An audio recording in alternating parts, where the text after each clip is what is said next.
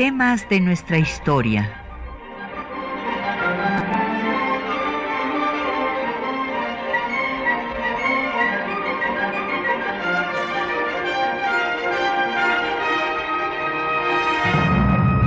Un espacio que difunde el conocimiento del pasado para comprender nuestro presente. Programa a cargo de la maestra Patricia Galeana.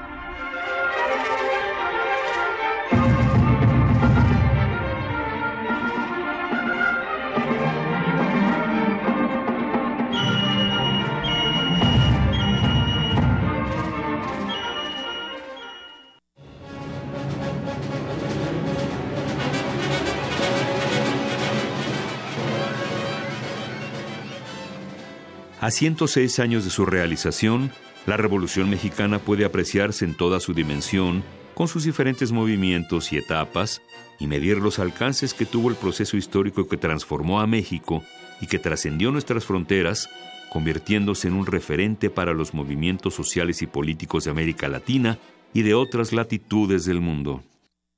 Los liberales precursores de la Revolución del siglo XIX lo primero que echaron en cara a la dictadura porfirista fue el incumplimiento de las leyes de reforma. Retomaron la consigna de Ponciano Arriaga, de que toda constitución es letra muerta mientras el pueblo tiene hambre, ideas que difundieron en el periódico magonista Regeneración. Francisco I. Madero estuvo originalmente vinculado al magonismo y se separó de él cuando se definieron como anarquistas. Posteriormente, al constatar que la transición pacífica de la dictadura a la democracia era imposible, él mismo llamó a las armas. El zapatismo imprimió carácter social a la revolución e hizo planteamientos vanguardistas en la convención en materia política, como el establecimiento de un gobierno parlamentario y la revocación del mandato de los servidores públicos por el voto directo del pueblo. Sus demandas sociales marcaron la agenda política de la Revolución Maderista y de la Constitucionalista, hasta quedar plasmadas en los artículos 27 y 123. La Constitución mexicana fue la primera en el mundo que incorporó los derechos sociales de los trabajadores del campo y de la ciudad al corpus constitucional. La segunda fue la de Weimar en 1919, pero la República Alemana sucumbió muy rápidamente. Se ha afirmado que todas las revoluciones quedan inconclusas. Sin embargo, los movimientos revolucionarios que convergieron para derrocar a la dictadura porfirista primero y que enfrentaron después a la contrarrevolución huertista, triunfaron. Aunque quedó inconcluso el proyecto convencionista de establecer un régimen parlamentario. Tema a debate en nuestro presente cuando se plantea la parlamentarización del régimen presidencial. Las revoluciones populares zapatista y villista lograron que los movimientos políticos del Plan de San Luis y del de Guadalupe tuvieran que retomar las demandas sociales. El reparto agrario culminó en el gobierno cardenista. De la revolución surgió un Estado benefactor con instituciones sociales que mejoraron la condición del pueblo mexicano. Sin embargo, también quedaron inconclusas propuestas sociales planteadas desde el programa del Partido Liberal, como por ejemplo la seguridad social de las trabajadoras domésticas que aún hoy no se da. Pero hay que distinguir entre lo que quedó trunco y lo truncado.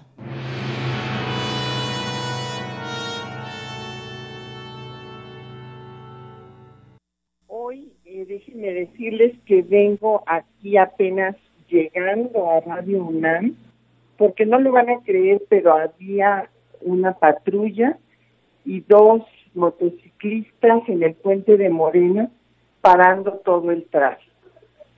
Pero bueno, vamos a, dedicar el programa de hoy al tema de la revolución, a la celebración del 20 de noviembre y nos acompaña como siempre el doctor Felipe Ávila, especialista en el tema, digo siempre que tocamos estos temas. Buenos días Felipe, ¿cómo estás? Buenos días Patricia qué bueno que tú no te encontraste a los de tránsito que en lugar de ayudar a que circulemos nos paran adentro del viaducto. Bueno, y también quiero decirles que como cada viernes en temas de nuestra historia, ya escucharon ustedes nuestra cápsula de introducción, tenemos libros para que puedan profundizar en el tema. En este caso tenemos dos obras. Una son eh, las raíces anarquistas del Teatro de la Revolución Mexicana, de la doctora Eugenia Revuelta. Esta es una obra que habla pues de esta vinculación que hay entre los magonistas y el inicio de la revolución y habla de toda la forma en que se recreó en la literatura este esta obra es sin duda el nacimiento del siglo XX mexicano. Revolución. Y por otra parte, también tenemos otra obra que publicamos para el centenario de la revolución, que es la de los la revolución en las entidades federativas.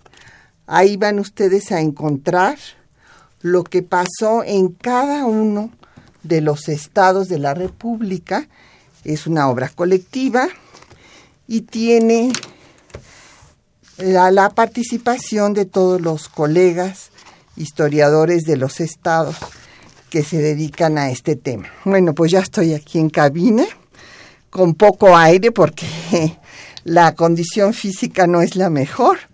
Pero bueno, ya saben que tenemos a su disposición, como siempre, los teléfonos en cabina 55 36 89 89, una alada sin costo 01 800 505 26 88, un correo de voz 56 23 32 81 y nos puede mandar un correo electrónico a temas de nuestra historia arroba yahoo.com.mx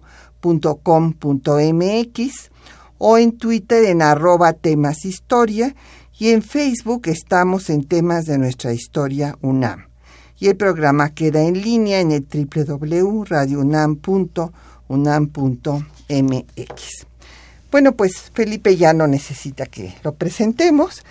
Eh, afortunadamente nos acompaña cuando hablamos de la revolución y ahora vamos a tocar este tema que me parece de la mayor importancia, que es cómo se fue celebrando el 20 de noviembre, eh, porque fue un proceso largo el que se estableciera este día como fiesta nacional.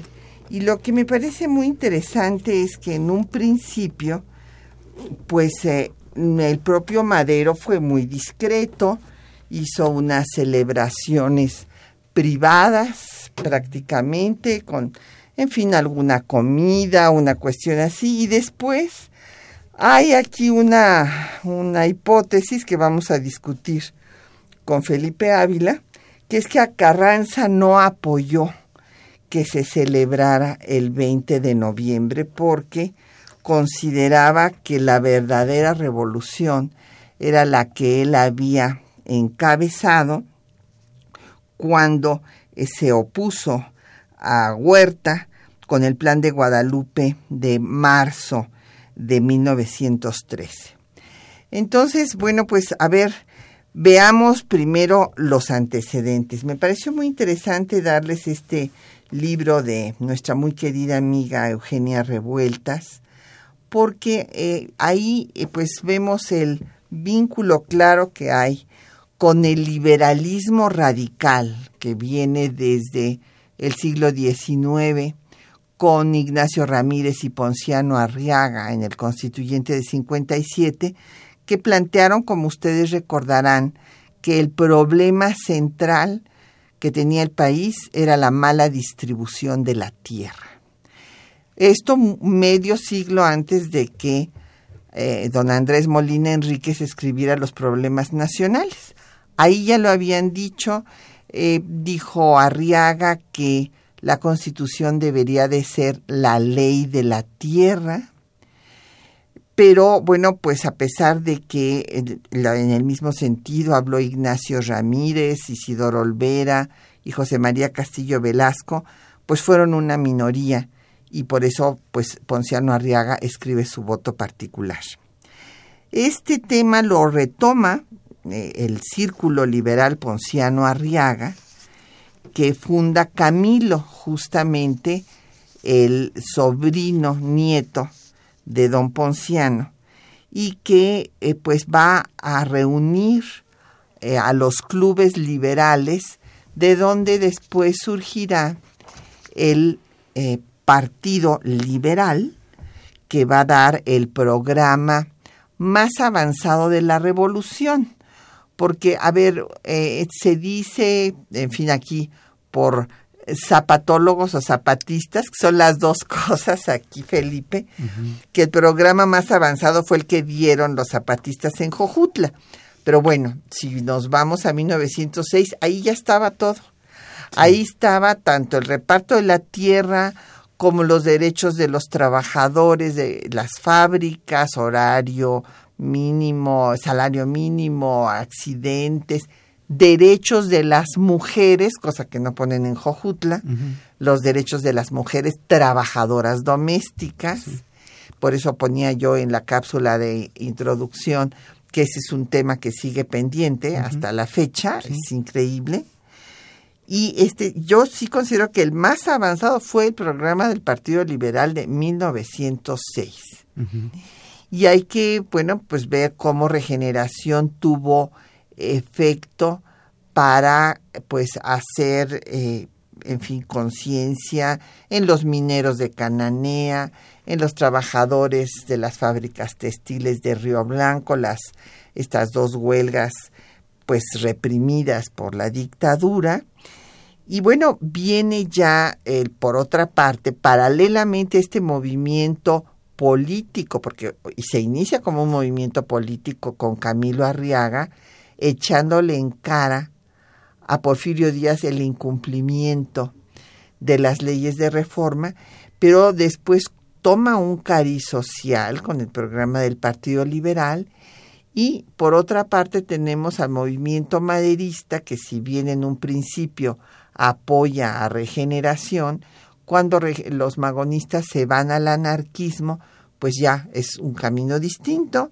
Madero hace su eh, libro La sucesión presidencial, que a mí me parece muy importante que siempre recordemos que estaba planteando la necesidad de la mutabilidad, dice textualmente, de los hombres.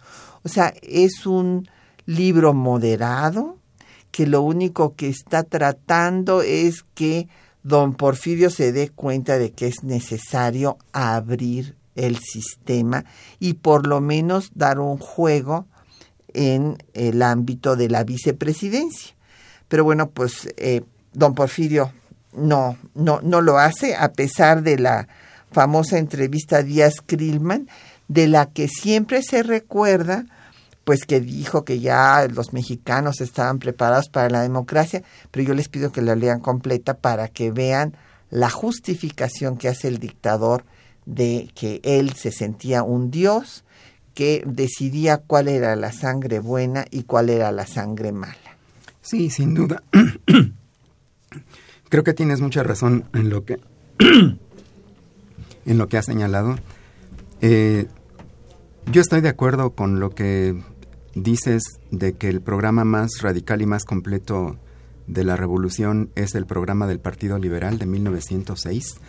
Eh, creo que hay eh, una gran continuidad, muchos planteamientos similares entre el programa de la convención que aprobaron la mayoría de los delegados zapatistas eh, y que se publicó en 1916.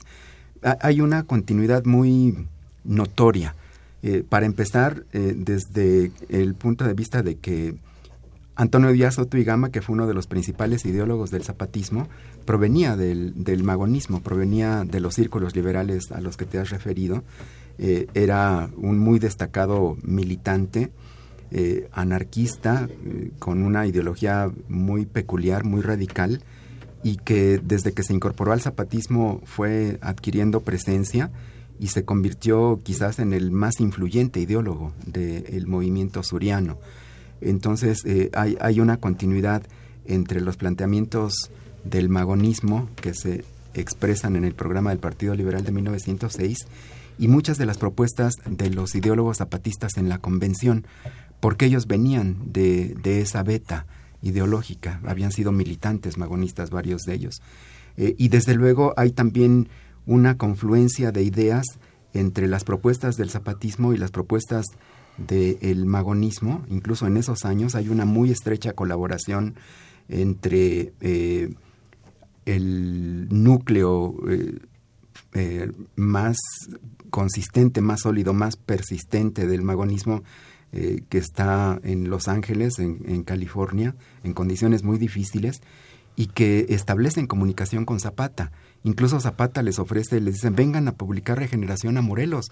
Nosotros les ofrecemos nuestro territorio, que es un territorio libre. ¿Para qué están en Los Ángeles? Vénganse para acá. Eh, Flores Magón Ricardo no acepta eso porque pues él para esos momentos ya tiene una, perspectiva mucho más internacional, ya no está luchando solamente por la Revolución Mexicana, sino por la Revolución Mundial y ya tiene vínculos muy estrechos con el movimiento obrero radical en Estados Unidos y considera que, su papel central está ahí como, como ideólogo, como organizador, como impulsor de la Revolución Mundial. Y esa es una lástima porque, bueno, los hubieras no existen en la historia, pero habría sido muy interesante si, si hay una confluencia real, orgánica del magonismo y el zapatismo. Pero, sin embargo, eh, eh, si uno lee Regeneración en esos años, al único movimiento que reivindican como revolucionario de México es el zapatista. Todos los demás para los magonistas son movimientos burgueses que hay que combatir.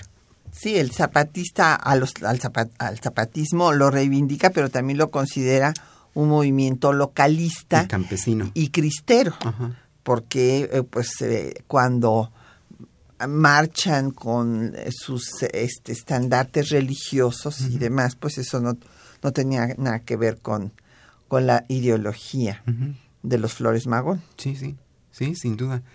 Y eh, también con relación a, la entrevista Díaz Krillman tan, tan citada, eh, desde luego tuvo un efecto político muy importante, porque muchos opositores eh, leyeron la entrevista y la interpretaron como que tenían permiso para poder organizarse y competir en las elecciones, y por eso no es casual que hayan surgido dos grandes movimientos, el reyismo y el maderismo antireeleccionista, en los meses posteriores a la entrevista Díaz Krillman, que le tomaron la palabra al dictador. Dijeron, bueno, vamos a organizar partidos políticos, vamos a lanzar propuestas de organización, eh, vamos a competir en las elecciones y vamos a tratar de llegar al poder por la vía institucional.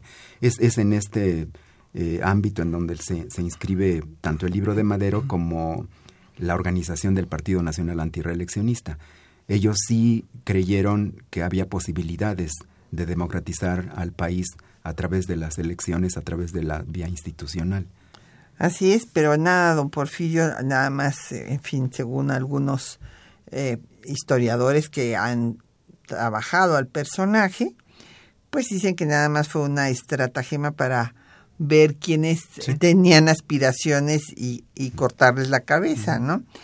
En fin, como pasó con Bernardo Reyes, que finalmente se disciplinó y dejó a todos los que lo estaban apoyando sin líder y entonces pues se van al maderismo muchos de los de los reyistas. Ahora, lo que es increíble es que bueno, este hombre pacifista como era Madero, pues ante la eh, represión porque Porfirio Díaz lo manda a encarcelar para las elecciones después de que él ha andado haciendo una gira por todo el país. Inclusive se entrevista con él en Veracruz y lo ve como que muy poca cosa, pero pues después ya no lo ve tan poca cosa cuando ha recorrido en su primera, la primera campaña política que ha recorrido el país y, y pues si entonces dice por si las dudas mejor lo metemos tras las rejas y es cuando pues este hombre pacífico que lo único que quería con su libro era que se abriera el sistema, por lo menos en la vicepresidencia, porque bueno, pues a este don Porfirio esperaban que ya no le quedara mucho, ya tenía 80 años, más de 80 años. Pero pues no, ya puso a su vicepresidente, se, se, ve que no va a, a aceptar ninguna apertura y pues Madero llama a la lucha para un 20 de noviembre a las 6 de la tarde. En realidad ese 20 de noviembre a las 6 de la tarde pues no pasan muchas cosas, hay movimientos aislados, pero el propio Madero no puede regresar al país. Así es. Eh, Perdón. Tienes toda la razón al subrayar eh, la dificultad de entender una decisión de tanta trascendencia como es llamar a una insurrección armada por parte de un político eh, con muy poca experiencia, porque era su primera incursión realmente en las grandes ligas de la política nacional. Eh, no tenía toda la larga trayectoria de muchos de los políticos de la época y ah, de muchos de los que van a ser figuras prominentes en la revolución, eh, pero como un hombre con esas convicciones tan acendradas de pacifismo, de humanismo, decide convocar a una revolución. Eh, y creo que para, para entender esto eh, hay que tratar de, ponerse un poco en, los zapatos de, Madero. Madero estaba convencido de que el país tenía, tenía que cambiar. Él, él, tenía un, pensamiento trascendental, creía que tenía una misión en la vida que era contribuir a la democracia de México y que ese era el fin supremo que lo justificaba todo. Eh, incluso desde el libro de la Asociación Presidencial, le hace una advertencia a Porfirio Díaz de que por favor entienda de que México tiene que abrirse a la democracia y que si él, se empeña en, aferrarse al poder, puede desatar una revolución. Él, ahí ya está previendo eso. Yo creo que tenía la sensibilidad suficiente como para darse cuenta de que era una olla de presión a punto de estallar y él estaba eh, queriendo que, no ocurriera eso. Ahora, ¿cuál es la revolución que planea Madero? Es una revolución bastante tersa. Él, él no piensa en una destrucción, en un asesinato masivo, en un corredero de sangre. Madero piensa que va a ser una revolución básicamente localizada en el centro del país, en las principales ciudades, en donde un sector del ejército la va a apoyar y que prácticamente cuando Díaz se diera cuenta de que ya no contaba con el apoyo de, factores fundamentales para gobernar, que iba a renunciar. Pensaba que iba a ser poco cruenta, que no iba a durar más de dos o tres semanas y que iba a ser como una capitulación pacífica. Él, no estaba pensando en grandes ejércitos, en grandes batallas, en mucha sangre y mucha destrucción. Él, él pensaba en una especie como de revolución de terciopelo eh, pero bueno, eso no ocurrió así, porque como bien dices, el 20 de noviembre ocurrieron muy pocos levantamientos armados, él mismo no pudo entrar, como ya lo mencionaste, pero sin embargo, el llamado de Madero eh, cundió, se extendió y se desarrolló una insurrección masiva, popular, que ni Madero mismo esperaba. A él mismo lo sorprendió. Así es. Y bueno, hay que recordar en esto que eh, decías de una revolución de terciopelo, que él inclusive pone normas para la revolución. No se deben usar balas expansivas, no se debe fusilar a los prisioneros, o sea, él quiere una eh, guerra ordenada, Este, lo cual pues fue e, era prácticamente imposible.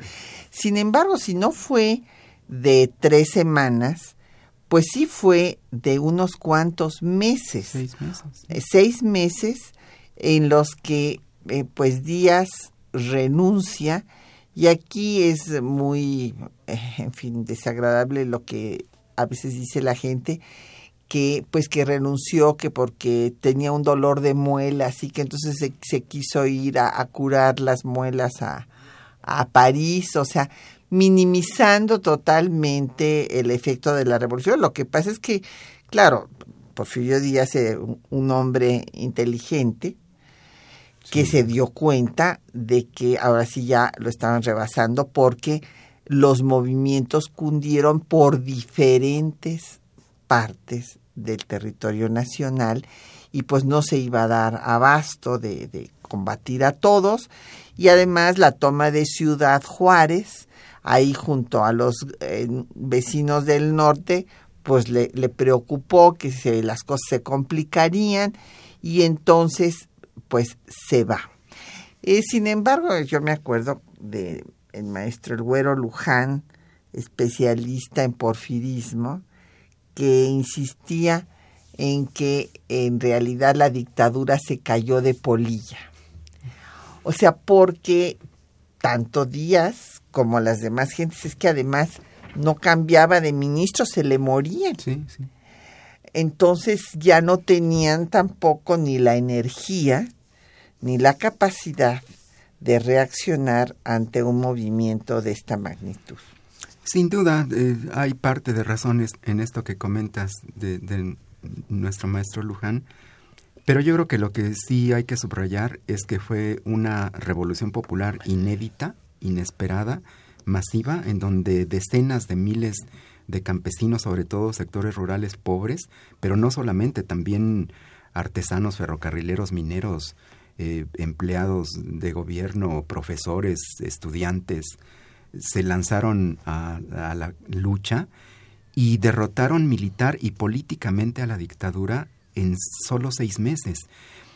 hay una cantidad de, acciones armadas.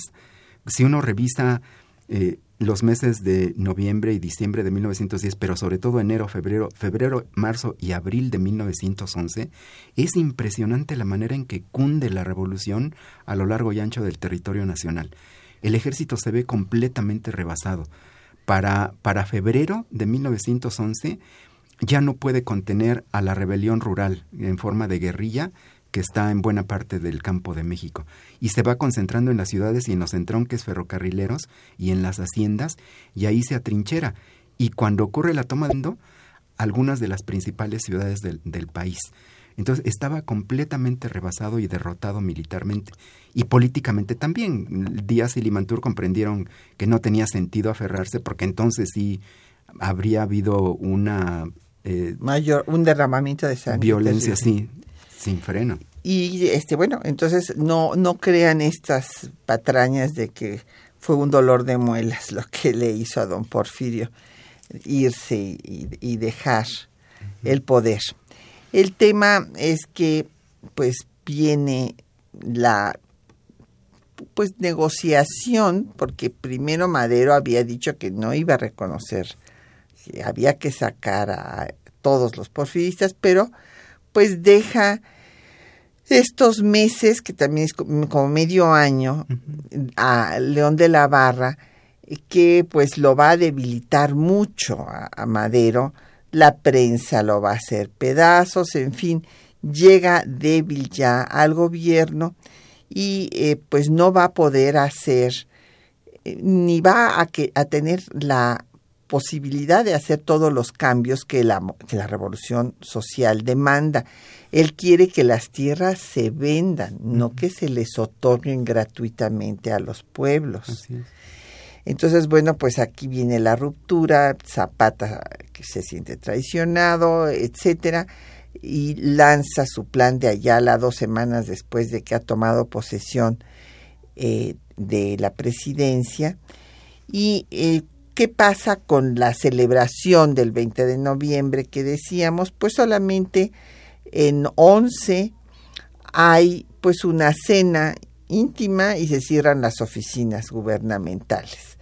El 20 de noviembre de 1912 hay un banquete y una ceremonia privada en la cual hay un discurso interesante de Madero hablando eh, del libertinaje de la prensa, que lo hace, lo sigue haciendo pedazos, eh, así como a Napoleón III lo hizo trizas Víctor Hugo con decirle Napoleón Le Petit, a Madero también pues le decían el pequeño, o sea que era corto de estatura y corto de espíritu y de todo y bueno pues muy injusto para un hombre eh, de convicciones que fue capaz de lanzarse a esa lucha. El hecho es que él espera que el legislativo dicte las leyes necesarias para la democracia, así lo dice en este discurso del 20 de noviembre de 12, pero bueno, pues eh, no es así, sino que, como sabemos, enfrenta cuatro movimientos. Por una parte, dos contrarrevolucionarios y dos revolucionarios, que son el de Zapata, que ya habíamos mencionado, y el de Pascual Orozco, y de los contrarrevolucionarios, pues Bernardo Reyes precisamente y Félix Díaz, el sobrino de don Porfirio. Así es. Eh, Madero no tuvo tiempo ni recursos suficientes para poder llevar a cabo su proyecto de democratización del país. Eh, los 15 meses que duró su gobierno estuvo luchando por sobrevivir, por mantenerse en el poder, por derrotar a estas cuatro rebeliones.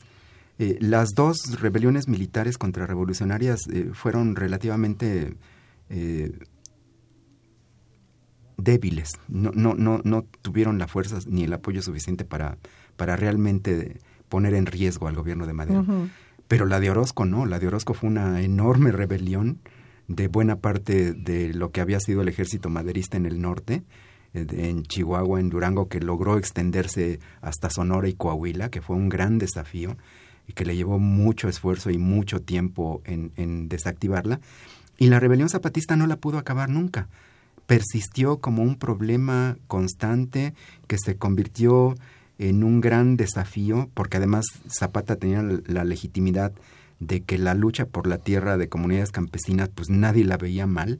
Más bien, incluso muchos maderistas creían que eran legítimas las propuestas de Zapata y que había que atenderlas, pero pues Madero no tuvo tiempo de hacerlo, porque además pues los sectores conservadores, eh, porfiristas, ligados al, clero católico, al, ejército del antiguo régimen, comenzaron una labor de zapa que venía desde el gobierno interino de León de la Barra, pero que se había ido desarrollando y persistió durante el gobierno constitucional de Madero. Entonces realmente Madero no tuvo tiempo de poder consolidar su proyecto. Eh, y, fue pues trágicamente derrotado por una quinta rebelión que surgió al, interior del ejército federal. Al interior del ejército federal, apoyada por el embajador de Estados Unidos, Henry Lane Wilson, en el pacto de la embajada, encabezada por Victoriano Huerta. Pues recordando a Madero, vamos, tenemos que escuchar Club Verde, esta eh, pues eh, melodía, este vals que usó eh, pues en su campaña, que se tocaba siempre en su campaña de Rodolfo Campodónico.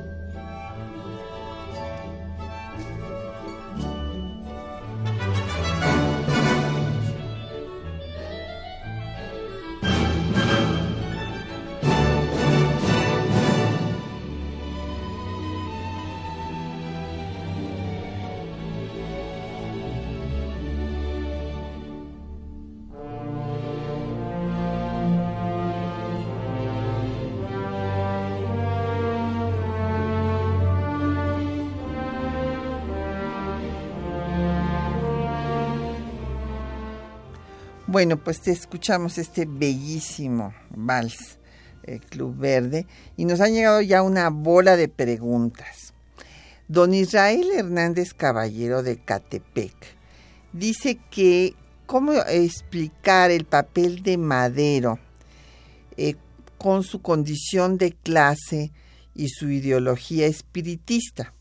A ver, don Israel, en su condición de clase, fíjese que muchas de las eh, revoluciones del mundo, revoluciones populares inclusive, han sido encabezadas por personas, bueno, tenemos el caso de Zapata, que sí era parte, no de la gente más pobre, porque era un ranchero de clase, de clase media también, ¿eh? Ojo hay que ver las elegancias de sus trajes de charro y demás. No se crea usted que era un campesino ahí, este, muerto de hambre, ¿verdad? No, no, no.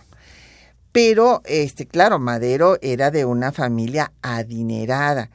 Y suele suceder, don Israel, que estos jóvenes, bueno, y además qué bueno que suceda, malo cuando sucede todo lo contrario y se convierten en juniors irresponsables pero este hay quienes estudian y se dan cuenta pues de la injusticia que hay, que fue el caso de Madero, que empezó él mismo allá en San Pedro de las Colonias a hacer pues trabajo social a favor de los empleados de las haciendas de su familia.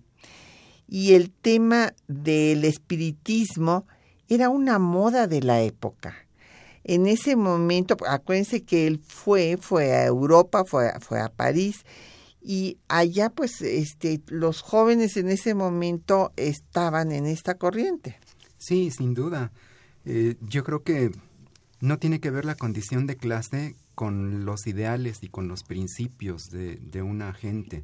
Madero era un buen hombre, de buenos sentimientos, de, de valores humanitarios y además muy congruente con lo que decía porque como bien señalas, él se preocupaba por los trabajadores y por los eh, campesinos de, de sus eh, haciendas y empresas. Eh, les daba buenos salarios, les daba atención médica, les daba educación. Él mismo, que sabía homeopatía, los revisaba y, les regalaba las medicinas. Era, era un hombre de muy buenos sentimientos. Así es. Y bueno, don Jorge Virgilio de Coyoacán nos dice que si el libro de la Asociación Presidencial en 1910 fue clandestino, que cómo se dio a conocer. No, no, nada de que fue clandestino, todo lo contrario, don Jorge, fue la estrategia. Fíjense realmente qué idea, o sea, es a mí es un personaje que me parece admirable. Eh, bueno, es que tenemos en nuestra historia una cantidad de, de, personas que merecen admiración y respeto. Y bueno, Madero pues escribió un libro, o sea, él realmente no tenía dotes literarias, ni mucho menos, él tenía conocimientos, lo habían puesto a estudiar para manejar las empresas de su familia, pero consideró, viendo la situación, que era importante hacer conciencia, entonces escribe su libro, luego lo distribuye masivamente, bueno, no masivamente, pero bueno, en las gentes que hacían opinión en todo el país, se los manda previamente, porque ya sabía obviamente que pues estaban en una dictadura, o sea, si él este lo aparecen en las librerías, bueno, pues lo confiscan y se acabó. No, él lo distribuyó y se lo mandó al propio Porfirio Díaz porque él no quería este, una eh, lucha violenta, quería un cambio pacífico. José Guadalupe Medina de Nezahualcóyotl dice que por qué, se, por qué eligió, se eligió el 20 de noviembre para celebrar el aniversario de la Revolución. Bueno, porque el 20 de noviembre fue cuando en el plan de San Luis, Madero llamó al pueblo de México a tomar las armas para sacar a Porfirio Díaz en vista de que no había otra forma de cambiar el régimen. ¿Y por qué escogió el 20 de noviembre? Pues fue una coyuntura, porque pues esa era la fecha que consideraba que iba a dar tiempo para que todo el mundo se organizara.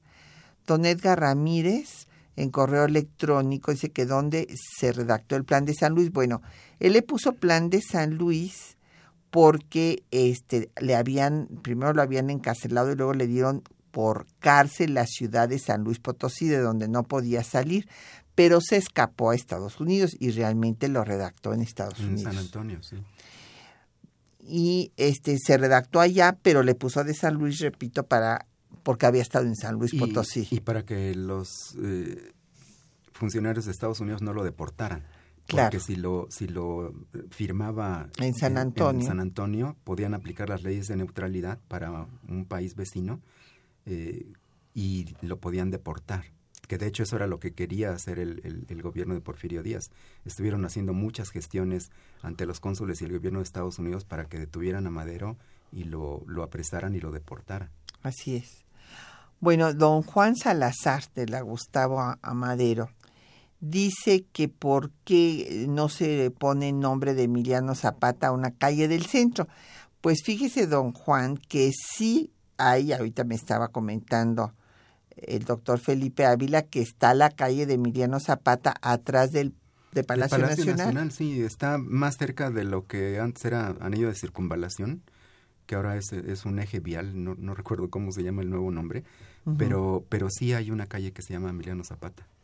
y también dice que sí que no que sí pues no se le había puesto el nombre por en fin alguna cuestión política como a los Flores Magón no pues ya ve don Juan que sí hay calle Emiliano Zapata y don Jesús Ríos de la Miguel Hidalgo que si existe algún ah, algunos de los contenidos sociales de la Constitución de 17 que hayan influido en la constitución de Weimar en Alemania de 1919.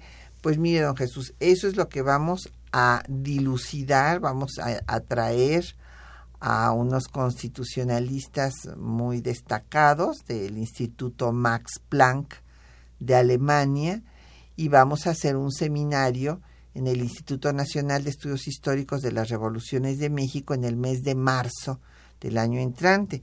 Ya le estaremos avisando para que nos acompañe y ahí van a presentar sus puntos de vista de hasta qué punto hubo o no hubo una influencia de la Constitución de 17 en la Constitución alemana de Weimar. Eh, León David Casas Romero, eh, pues dice que sí que las trabajadoras deben de tener contrato y seguro social, desde luego. Don Daniel Gómez Lezama, que cómo celebró la, la, la Revolución Calles. Bueno, pues aquí volvemos, qué bueno que nos trae a nuestro tema y que cómo se celebró durante el Maximato y que si se le daba crédito a los Flores Magón o a Villa o a Zapata. Pues no, el tema fue que primero, eh, aquí yo tengo dudas en este asunto, a ver qué piensas Felipe, porque por una parte Carranza, pues desde luego que usó a los símbolos, es más, le llama al, al plan que hace, le llama plan de Guadalupe. Eh, pu- pues o- por razón obvia, o sea, eh, por México guadalupano, ¿no? Pero además, cuando invita ya a que se reúna el Congreso Constituyente, convoca a- en Querétaro, establece que se reúnan el 20 de noviembre para que ese día empiecen a trabajar. Entonces, ahí, ¿por qué elige el 20 de noviembre? Bueno, pues ahí parecería que está haciendo un reconocimiento de Madero y que por eso le parece que ese es el día en que deben de iniciar los trabajos porque pues está habiendo una vinculación entre el movimiento al que convocó Madero y esta constitución reformada de 57 que realmente pues es una se ha considerado una nueva constitución aunque no así eh, esto es algo sui generis porque en realidad seguimos, estamos en la 63 legislatura tomando desde la primera legislatura de 57 Así es. pero entonces es una, eh, pues en ese momento un homenaje a, a Madero, pero al mismo tiempo después, cuando el grupo de legisladores maderistas y el grupo que se forma Promadero quieren que se celebre el 20 de noviembre, Carranza no lo apoya. Así es, es, es como bien señalas, un asunto complicado para, para don Venustiano Carranza, porque Carranza tenía, yo creo, un, sentimientos encontrados con relación a Madero. Desde luego, eh, pues había sido partidario de Madero, eh, uno de sus principales colaboradores durante la Revolución Maderista. Madero lo designa gobernador de Coahuila. Eh, es siendo gobernador cuando ocurre la decena trágica y, Carranza es el único de los gobernadores maderistas que, rompe y desconoce a la dictadura de Huerta. Pero Carranza siempre fue muy crítico de Madero.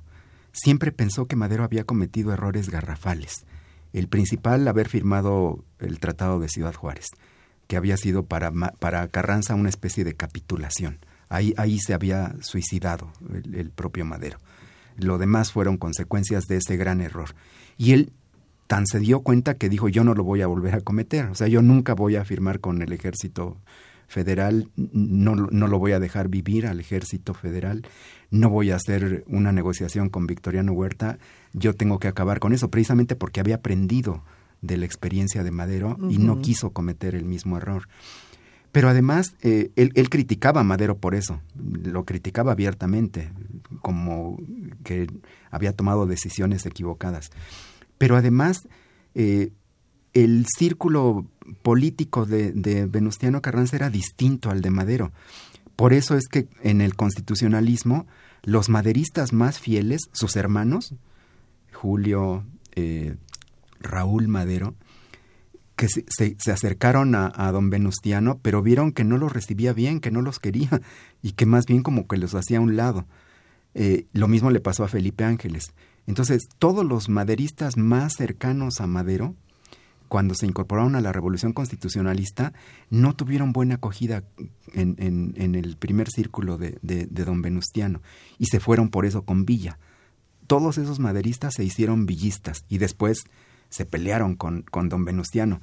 Entonces, eh, la, la, lucha de, de, Carranza contra Villa y que detrás de Villa estaban los principales maderistas vivos, en activo, yo creo que eso pues le pesaba mucho para que cuando finalmente la corriente que gana la revolución es la constitucionalista, eh, pues reivindicar a Madero era reivindicar a Villa y a los seguidores de Madero que se habían hecho villistas. Entonces era muy complicado hacer eso. Claro. Eh, por eso es que yo creo que tomaron distancia. Y como va surgiendo el 20 de noviembre como el día de la revolución, eh, también surge de manera espontánea desde abajo, por grupos de maderistas, por grupos de villistas, por grupos de veteranos de la revolución, pero por organizaciones sindicales, campesinas y políticas que dicen, bueno, ese es nuestro origen, tenemos que reconocerlo y reivindicarlo. Y va ganando su lugar poco a poco. Y, se le va imponiendo al, al, grupo que ganó la revolución, tanto a Carranza como a, a, Obregón y a Calles, hasta que ya es algo que ya no se puede ocultar, lo hacen suyo, pero es hasta muchos años después. Sí, realmente es hasta Cárdenas. Bueno, primero Emilio Portes Emilio Portes Emilio Portes Gil es el que eh, establece esta celebración. Entonces, en tiempos de calles y del maximato, no se da todavía esta celebración del 20 de noviembre, sino nada más se mandan coronas de flores a la tumba de Madero. Así es. Este, y punto. Pues vamos a escuchar eh, otra eh, pieza, en este caso vamos a oír el corrido Levantamiento de Madero con Alma Velasco hasta que se llegó el día que el Señor nos concediera que la nación alcanzara lo que más le conviniera. México está de alegría, revoloteando bandera.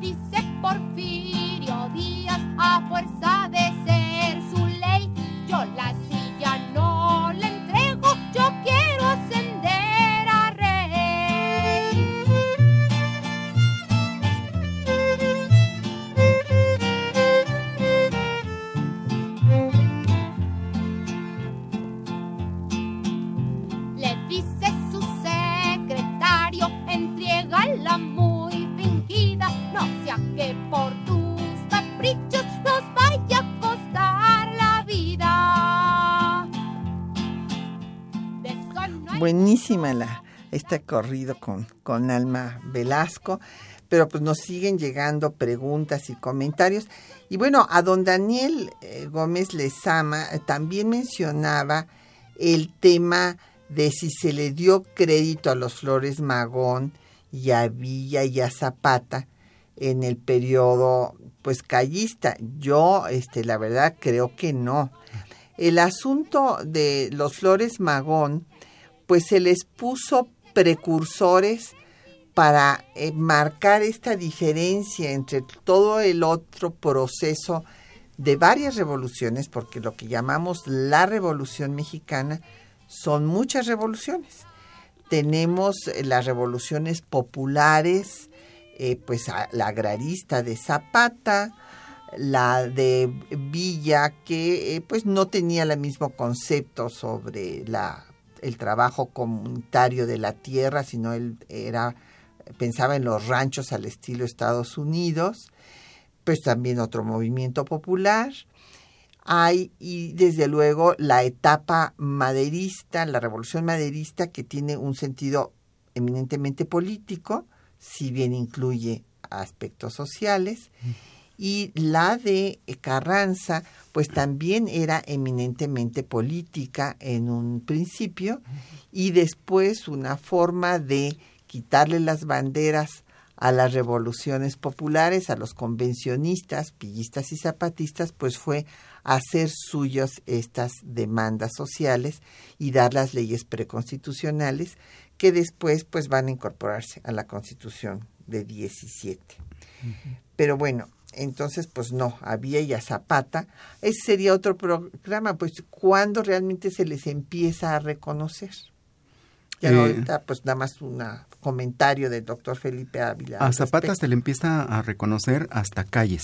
Cuando Calles es eh, candidato a la presidencia de la República, es el, el- el primer político eh, de primer nivel que en 1923 va a, a la tumba de Zapata en Cuautla y hace una declaración que sorprendió mucho porque dijo en, su intervención que el programa de Zapata era el programa suyo, que él era un agrarista convencido como Zapata. Eh, Obregón había apoyado a los zapatistas, había hecho una alianza con los sobrevivientes de Zapata, con Gilardo Magaña y con Antonio Díaz Soto y Gama, y de hecho cuando triunfa la rebelión de Agua Prieta, hace su entrada triunfal a la Ciudad de México al lado de Genovevo de la O, uno de los más eh, significativos generales zapatistas. Entonces hubo una alianza de los aguaprietistas de Sonora con los sobrevivientes del zapatismo y se creó el Partido Nacional Agrarista. Y por eso es que se, dieron cuenta de lo importante que era el problema de la tierra y lo capitalizaron. Fueron los sonorenses los que se apropiaron de la figura de Zapata. Eh, Villa fue muy posterior, yo creo que fue hasta los años 70 cuando, cuando fue incorporado al panteón de los grandes héroes de la revolución, pero Villa estuvo muy marginado durante buena parte del siglo XX. Sí, bueno, entonces en realidad los magonistas pues estuvieron fuera, de hecho to- casi todo el tiempo, porque pues por anarquistas, por estar en contra de la existencia del propio Estado. Eh, hay que reconocer que tanto Obregón como Calles tenían ideas más de izquierda Sí, claro. que Carranza. Sí, claro.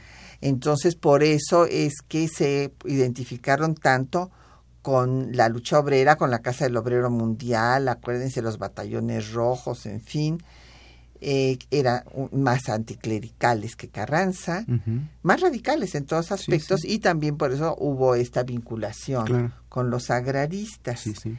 Pero en cuanto a Villa, pues sí fue más tarde cuando lo llevan, pues porque también lo, lo trasladan al monumento a la revolución. Sí. Y este, esto pues sí se hace ya, eh, hay que recordar que a Madero lo van a trasladar al monumento del Panteón francés, al monumento a la revolución lo traslada López Mateos en 1960. Pero para que no se le sintiera a nadie, en la misma ceremonia también hizo una segunda guardia de honor en la tumba de Carranza, al que habían trasladado primero.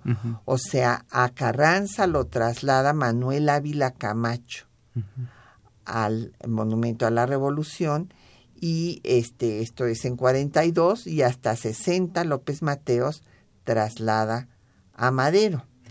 Y en cuanto a Villa, a Villa lo van a llevar al Monumento a la Revolución hasta 1976. Sí, y a Zapata no lo han llevado, no lo han podido llevar porque la familia no quiere. No quiere y los y los campesinos zapatistas se oponen a que esté al lado de quienes lo asesinaron. Claro. Claro, evidente, evidentemente no quieren que se reconcilien ni, ni post-mortem. Es el único que no está ahí de los grandes caudillos de la revolución. Exactamente. Y bueno, aquí nos hacen, hay preguntas, pues ya casi nos tenemos que ir, pero hay preguntas muy, bueno, en don Javier Guerra nos dice que qué diferencia o similitud hubo entre la revolución eh, de, que inicia en 1910 con la independencia. Bueno, son cosas distintas. Eh, don Javier, hay un común denominador, por eso son revoluciones las dos, cambio de estructuras cambio de estructuras políticas, económicas, sociales y culturales. Y en la insurgente, bueno, pues está luchando por abolir la esclavitud, por restituir las tierras a los indígenas, por acabar con las castas, porque todos sean como eh, decía Morelos, que no distinga un americano de otro más que el vicio y la virtud, y desde luego pues la independencia del imperio español. Y bueno, pues ya nos, ya se nos acabamos. Nada más, don José Alfredo eh, Cid nos pregunta por Twitter qué sugerimos si celebrar o conmemorar. Celebrar. Yo celebro la Revolución Mexicana porque conmemorar es nada más traer a la memoria y celebrar es considerar que fue un hito positivo para la historia de México, para su desarrollo. Y bueno, finalmente doña Diana Valle nos pregunta por Facebook que cuál fue la segunda aportación más importante del zapatismo aparte del tema agrario. Pues yo diría que este el respeto a las mujeres fueron los grupos revolucionarios donde hubo más mujeres al mando. En fin, las, las coronelas, a las que después no se les reconoce su labor en la revolución. Pues muchísimas gracias a don Carlos Illescas, a Alejandra Aguirre, a Jorge Morán Guzmán de la Gustavo Madero, Fermín Luis Ramírez de Cuautitlán Izcalli, Manuel Pérez de la Miguel Hidalgo, Dolores Martínez de Ciudad Satélite, Olivia Guzmán de Álvaro Obregón. A todos ustedes muchísimas gracias por su atención. Que mañana celebren la revolución mexicana, pasado mañana. Pasado mañana. Pasado mañana.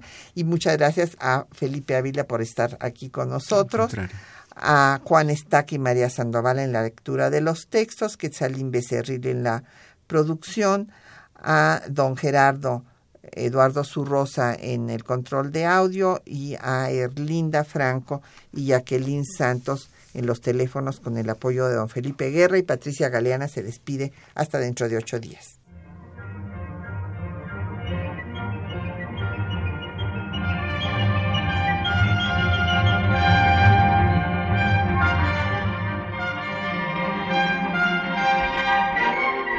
Temas de nuestra historia.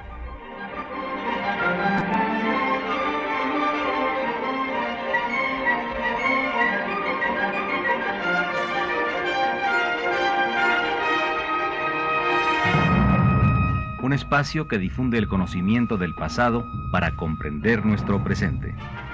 Programa a cargo de la maestra Patricia Galeana.